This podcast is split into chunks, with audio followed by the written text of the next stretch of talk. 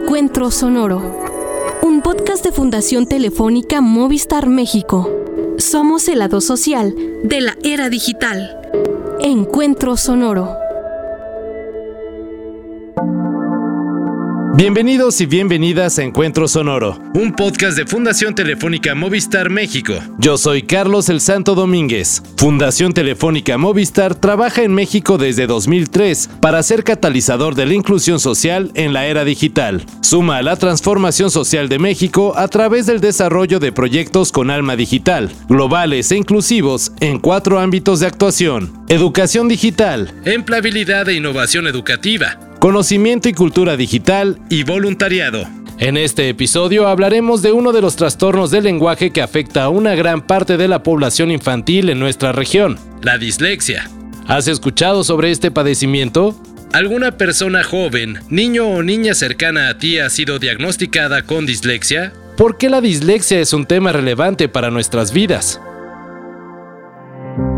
Seguramente si haces un poco de memoria, puedes llegar a recordar cómo fue que aprendiste a leer y escribir. También es muy probable que recuerdes cómo fue que aprendiste a realizar una operación matemática o memorizaste las tablas de multiplicar. En la mayoría de los casos, estos procesos los llevamos a cabo en entornos escolares y muchas veces gracias a mecanismos de repetición y memorización. Aunque quizá muchas de nuestras experiencias con estos primeros aprendizajes resulten familiares o parecidas, es cierto que el aprendizaje es un proceso complejo y sobre todo muy diverso.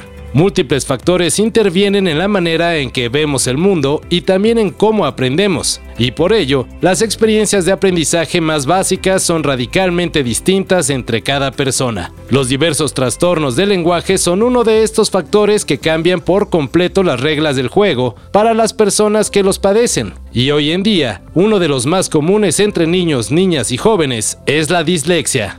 De acuerdo a una de las definiciones más aceptadas por los especialistas, la dislexia es considerada un trastorno del lenguaje que se manifiesta de múltiples formas. Incluye alteraciones fonológicas, sensodescriptivas y lingüísticas que obstaculizan los procesos de aprendizaje y el adecuado establecimiento de las relaciones mente-cuerpo-entorno. La dificultad para leer y escribir es uno de los síntomas más característicos de la dislexia, así como también lo son la falta de conciencia fonológica, la incapacidad de reconocer y usar los sonidos en el lenguaje hablado, problemas con la velocidad o ritmo de lectura y una memoria verbal a corto plazo muy débil. Esto se traduce en la dificultad para aprender a leer y escribir tanto en edades muy tempranas como etapas de la vida joven o adulta.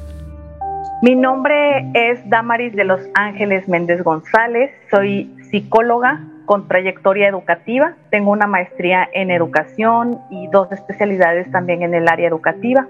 Bueno, la dislexia entendamos que es un trastorno del aprendizaje en el que algunos niños o adolescentes puedan aprender a leer de manera normal es decir, que presentan algunas dificultades en el, en el proceso de adquisición de lectura y escritura, y esto consiste en que muchas veces suelen invertir algunas letras, algunos números, pues bueno, al momento de interpretar ciertos mensajes suele ser confuso para ellos y pues más que nada está ligado a, a una cuestión plenamente, pues en el área pues sí de aprendizaje. Esto dificulta también como el procesamiento de la atención, la memoria muchas veces para poder como ejecutar ciertas tareas que van muy ligadas al aprendizaje. Aunque el origen de este padecimiento está ligado tanto con aspectos genéticos como neurológicos, no existe un consenso al día de hoy entre la comunidad de especialistas que señale una causa o causas muy específicas. La dislexia es un padecimiento que está muy relacionado con el aprendizaje, pero también con otros factores como los sentidos de la vista y del oído. Los estudios desarrollados por Müller-Axt, Ambander y von Kriegsten en 2017 revelaron que los individuos con dislexia tienen conexiones estructurales reducidas en la vía directa entre el tálamo visual izquierdo y el área temporal media izquierda, es decir, existe una interrupción entre el estímulo que el individuo percibe de la realidad y el procesamiento de la información a nivel cerebral. Por otro lado, los estudios sobre el tálamo también han revelado que las personas con dislexia presentan dificultades con la conciencia fonológica, la cual se puede comprender como la habilidad que tiene el cerebro para procesar estructuras temporales o rítmicas que contiene el habla. Esto parece indicar que la dislexia impide la habilidad de interpretar sonidos y ritmos que tiene el lenguaje hablado, como lo haría un cerebro de una persona que no padece dislexia. En resumen, la problemática a nivel neuronal no se reduce a señalar que alguien padece dislexia, solo porque no ve o no escucha adecuadamente. El padecimiento sucede porque el cerebro disléxico lleva a cabo razonamientos de manera muy diferente a la de un cerebro sin este padecimiento. Cuando esta manera de comprender el mundo no empata con la de la mayoría, la persona disléxica encuentra muchas dificultades para desarrollar su vida cotidiana. Es muy importante señalar que al ser una problemática multifactorial, su tratamiento también recae en manos de diversos perfiles de especialistas, psicólogos, terapeutas, pedagogos, docentes, neurólogos y padres de familia deben trabajar en conjunto para tratar la dislexia. Hola, mi nombre es Mónica Ramírez Moreno y me dedico a trabajar justo el área de rehabilitación neuropsicológica y eh, terapia visual. De formación soy psicóloga y también técnica en optometría y terapeuta visual. La dislexia es un trastorno del aprendizaje que nos impide la parte de la lectura de manera adecuada. Es un tema que está como muy, muy en boga debido a las situaciones de los procesos a nivel de aprendizaje que hemos estado teniendo ahorita también por situaciones de pandemia. El trastorno de dislexia como tal es un diagnóstico que se hace hasta los siete añitos, no se hace antes. Antes tenemos ciertos indicadores que van a ser importantes para que nosotros tomemos en cuenta. Este trastorno es una situación a nivel neurocognitivo. Las características y manifestaciones más importantes son la dificultad en el proceso lector. En ocasiones se invierten letras, la B por la D, la P por la Q, donde tenemos también situaciones de la parte de la temporalidad. Hay veces que la parte de la dislexia nos impide tener como una ubicación de manera correcta. También tenemos las dificultades en, en, las situaciones a nivel de copiar. No solamente es en la lectura, sino también cuando yo estoy copiando. En los procesos matemáticos inclusive llegamos a tener dificultades también para procesar esta información. Y obviamente a nivel emocional se encuentran también varias características, porque se ha observado que la dislexia no es una situación como el trastorno, sino yo lo podría decir desde mi experiencia a nivel clínico como un cerebro disléxico. Funcionan totalmente diferente a lo que funciona un cerebro de características regulares.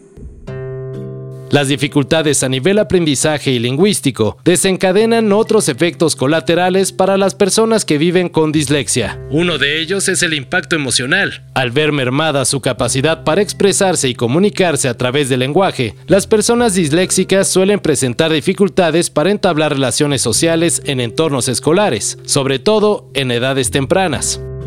Bueno, como punto de partida, pues sabemos que hay una dificultad en el área de aprendizaje, pero pues esto también muchas veces puede repercutir en el área emocional porque puede afectar en gran medida la seguridad, el componente emocional de, del niño o de la niña. Entonces yo creo que estas dificultades también a nivel social, posiblemente por el tema de que se relacione con algún grupo de compañeros de su misma edad y estos estén conscientes al mismo tiempo de la dificultad, en este caso del niño que tenga esa dificultad. Pero yo creo que aquí esa eh, necesidad siempre va a estar muy presente como en la parte de la autoestima también, en el hecho de que el alumno se sienta confiado en sí mismo para poder adquirir cualquier habilidad relacionada sobre todo a las funciones intelectuales. Acá pues las dificultades van a tener que ver mucho con las situaciones a nivel de aprendizaje en el aula y las situaciones a nivel emocional, ¿no? La parte emocional para los chicos con dislexia es bien importante. Empiezan a tener situaciones de autoestima, de fracaso. La dislexia, aunque viene con una situación a nivel de neurodesarrollo o con dificultades a nivel neurológico, va a tener un impacto muy grande en la parte social entonces vas a ver manifestaciones que no necesariamente serán de aprendizaje, sino son chicos que a lo mejor van a tener cierto retraimiento, van a ser chicos que a lo mejor se sienten frustrados, que no logran tener los objetivos claros, que en el salón de clase no participan, con pena. O sea, es un área muy, muy importante el área emocional en la dislexia.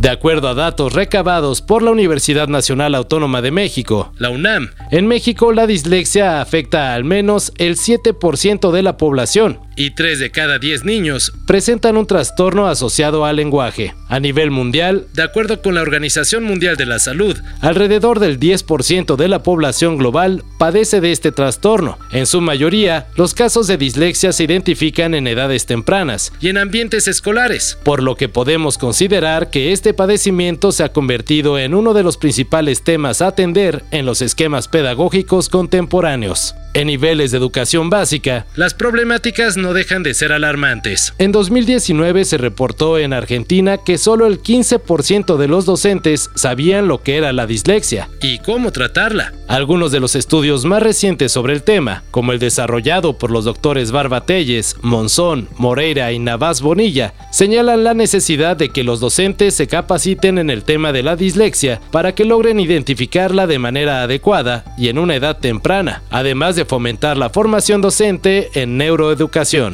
En todo caso, la atención a la dislexia debe partir también de un trabajo integral donde los padres o personas cuidadoras estén al pendiente de los procesos de aprendizaje de las y los niños.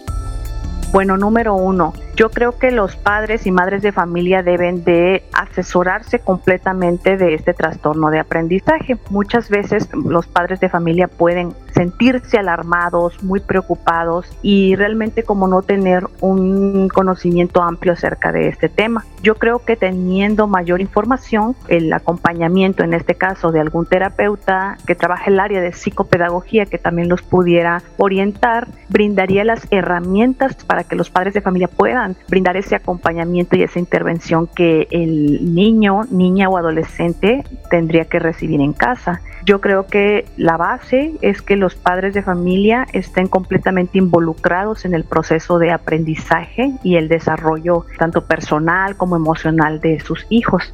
Una de las cosas súper importantes que tenemos que hacer es esto. Una es acercarnos y nosotros estamos viendo como padres de familia o como docentes dentro del aula una dificultad con estos procesos, tratar de acercarlos al especialista eh, que corresponde, con un neuropsicólogo, con una psicopedagoga que pudiera hacer un diagnóstico diferencial y saber qué tenemos. Ya que sabemos que estamos con este proceso a nivel de un, un trastorno de dislexia, las adecuaciones curriculares van a ser fundamentales una de las herramientas más importantes es esta justo, el que muchas veces se les permita el que utilicen dispositivos para poder trabajar de manera adecuada. La corrección ortográfica, las situaciones a nivel de los procesos de un resumen y que se les permita trabajar de manera oral. El disléxico tiene la habilidad de ser muy creativo y muy sensitivo. Entonces, es muy importante también permitirles esta apertura desde la vía oral y que el examen pueda ser de esa manera o que hagas una presentación, no necesariamente sentarte a hacer un examen y sobre todo exámenes tradicionales en donde estamos viendo que es una relación de columnas o subrayar lo más importante, donde alguien con un problema de lectura pues obviamente va a tener una gran dificultad. Hoy en día existen algunas alternativas que podemos seguir ante un caso confirmado de dislexia. Destaca el método Montessori, el cual asume que un niño puede aprender a leer, escribir y a contar de una forma diferente a la de los colegios tradicionales. Se incentiva constantemente a, través de diferentes estilos de aprendizaje y experimentación multisensorial, lo que puede favorecer a las personas con dislexia, pues requieren de otro tipo de estímulos para llevar a cabo sus procesos de aprendizaje. Por otro lado, investigaciones actuales sobre la relación entre lectoescritura y percepción oral sugieren que actividades musicales pueden ayudar a niños con problemas de lenguaje a desarrollar un aprendizaje basado en la ejercitación de la discriminación auditiva, es decir, la capacidad para identificar los sonidos que corresponden a su representación escrita. De acuerdo con los doctores Ochil Galicia Molleda y Luis Arzosa Escobedo, el aprendizaje guiado por docentes especialistas en música ayuda sobre todo a niños de preescolar y los primeros años de educación primaria a desarrollar su conciencia fonológica. Esta habilidad funciona para que las y los niños puedan ejercitar su capacidad de identificar adecuadamente los sonidos con las letras y palabras. En resumen, métodos y didácticas de aprendizaje para quienes padecen dislexia hay muchos, algunos más accesibles que otros. Sin embargo, lo imprescindible es estar al día. La capacitación es algo súper importante, el, que se tengan proyectos en donde los docentes estén listos y capacitados para poder entender que el aprendizaje ya trascendió la situación tradicional de la memoria. Eh, estamos muy acostumbrados aquí en México en que la educación es de esa manera, siendo que existen otro tipo de modelos, ¿no? Tenemos un modelo constructivista, una situación en donde podemos tener una adecuación de otros tipos de aprendizaje como el Montessori, en donde vamos aprendiendo a partir de la práctica, donde vamos entendiendo qué es lo que cada uno de los cada uno de los alumnos requiere. Y obviamente el que el aprendizaje no se va, no se va a medir con un bagaje de memoria, de agarrar y revisar las fechas y de saber de personajes, sino es cómo resuelvo día a día. Yo creo que debemos de darle también muchísima importancia a lo que se conoce como inteligencia emocional. Y es algo que para los chicos con dislexia o con cualquier otra circunstancia que, tengan en alguna dificultad de aprendizaje es fundamental. Cuando ya ubicas cuál es el estilo de aprendizaje del alumno, qué le gusta, qué no le gusta, cómo aprende, qué se le facilita más, yo creo que aquí podemos pasar como a la siguiente parte, como que más estructurada, de diseñar como los planes con las actividades necesarias para intervenir. Pero yo creo que aquí también hay que disminuir periodos en donde se trabaje con actividades que no impliquen tanto movimiento. Hay que recordar cuando fuimos estudiantes alguna vez, recordar que se nos hacía aburrido a veces ir a la escuela y que a veces no, no prestábamos atención en clase, que no estábamos totalmente enfocados y concentrados en lo que el maestro o la maestra nos estaba enseñando. Entonces, hay que darle oportunidad a actividades que impliquen movimiento. De repente, una dinámica con una pelota en el salón, en forma de papa caliente o en forma a lo mejor de una dinámica en donde se puedan integrar a todos los estudiantes y poco a poco irnos integrando de manera como individual con el estudiante que presenta la necesidad. Hay que tener un aula completamente atractiva, diversos colores. Yo emplearía más el color amarillo y el rojo. Son colores que pueden ser más llamativos y muchas veces eso también puede generar como mayor estimulación visual. Entonces sí es como de trabajar con recursos que sean amplios y que sean variados y que permitan que los estudiantes se sientan cómodos. Y en casa lo mismo. Los padres de familia deben de estar en constante comunicación con los, con los docentes y los terapeutas para seguir las recomendaciones que esto les den en el trabajo en casa. Otra de las situaciones es o donde la pasa más más feito, un chiquitín, es cuando está en el proceso de aprendizaje de la lectoescritura, es decir, entre los 5 y los 7 añitos. Ahí de repente sí se necesitan hacer adecuaciones en donde los maestros los mismos padres de familia entiendan que no nos va a importar ahorita una falta de ortografía, nos va a importar que escriba. Entonces hay veces que tenemos que dejar de lado esta parte de las situaciones de, de, la calidad porque tenga el aprendizaje. Otra de las situaciones que se puede utilizar muchísimo es una agenda. Lo que te decía, ellos tienen diferente temporalidad, entonces al tener una agenda en su celular con alarmas nos ayuda muchísimo para que sepan cuándo tienen que hacer sus actividades. Entonces creo que estas serían como algunas estrategias. Los audiolibros, para ellos una audiolibro es maravilloso porque tiene muy desarrollada la parte auditiva y las situaciones que tienen más complejidades desde la vía de la información a nivel de la vía visual y traducirla después ya a la parte fonológica. Sin duda, una de las tareas que tenemos para garantizar que los espacios de aprendizaje funcionen de manera equitativa para todas las personas es estar constantemente informándonos y formándonos en temas relacionados con la salud integral. Incorporar a personas con dislexia en nuestros espacios comunes de aprendizaje es un ejercicio de inclusión indispensable para nuestras sociedades. Además, es una manera de atender la dimensión emocional y afectiva de este grupo poblacional, pues es muy cierto que la dislexia pueden desencadenar problemáticas que van más allá del trastorno de aprendizaje. El cerebro es un sistema tan complejo que todavía no es comprendido en su totalidad. Una tarea tan aparentemente sencilla como leer, en realidad está compuesta de múltiples procesos complejos. Asimilación, procesamiento e interpretación de códigos lingüísticos a partir de una serie de asociaciones visoauditivas, visoespaciales y visomotoras complejas, sucesivas y simultáneas. Desde la manera en que tomamos un libro en nuestras manos, observamos el color del papel o la calidad de la tipografía, y ese proceso de procesos sigue siendo tan complejo que aunque se trate del mismo texto, cada persona leerá cosas diferentes, porque cada una de nuestras rutas cerebrales son diametralmente distintas entre sí. Fundación Telefónica Movistar México está presente en la región ISPAM en Argentina, Colombia, Chile, Ecuador, México, Perú, Uruguay y Venezuela. Creemos en un mundo digital y solidario. Somos el lado social de la era digital. Visita fundaciontelefónica.com.mx y sigue la conversación en redes sociales. Agradecemos a Damaris Méndez y Mónica Ramírez. Yo soy Carlos el Santo Domínguez y esto fue Encuentro Sonoro, un podcast de Fundación Telefónica Movistar México. Hasta la próxima.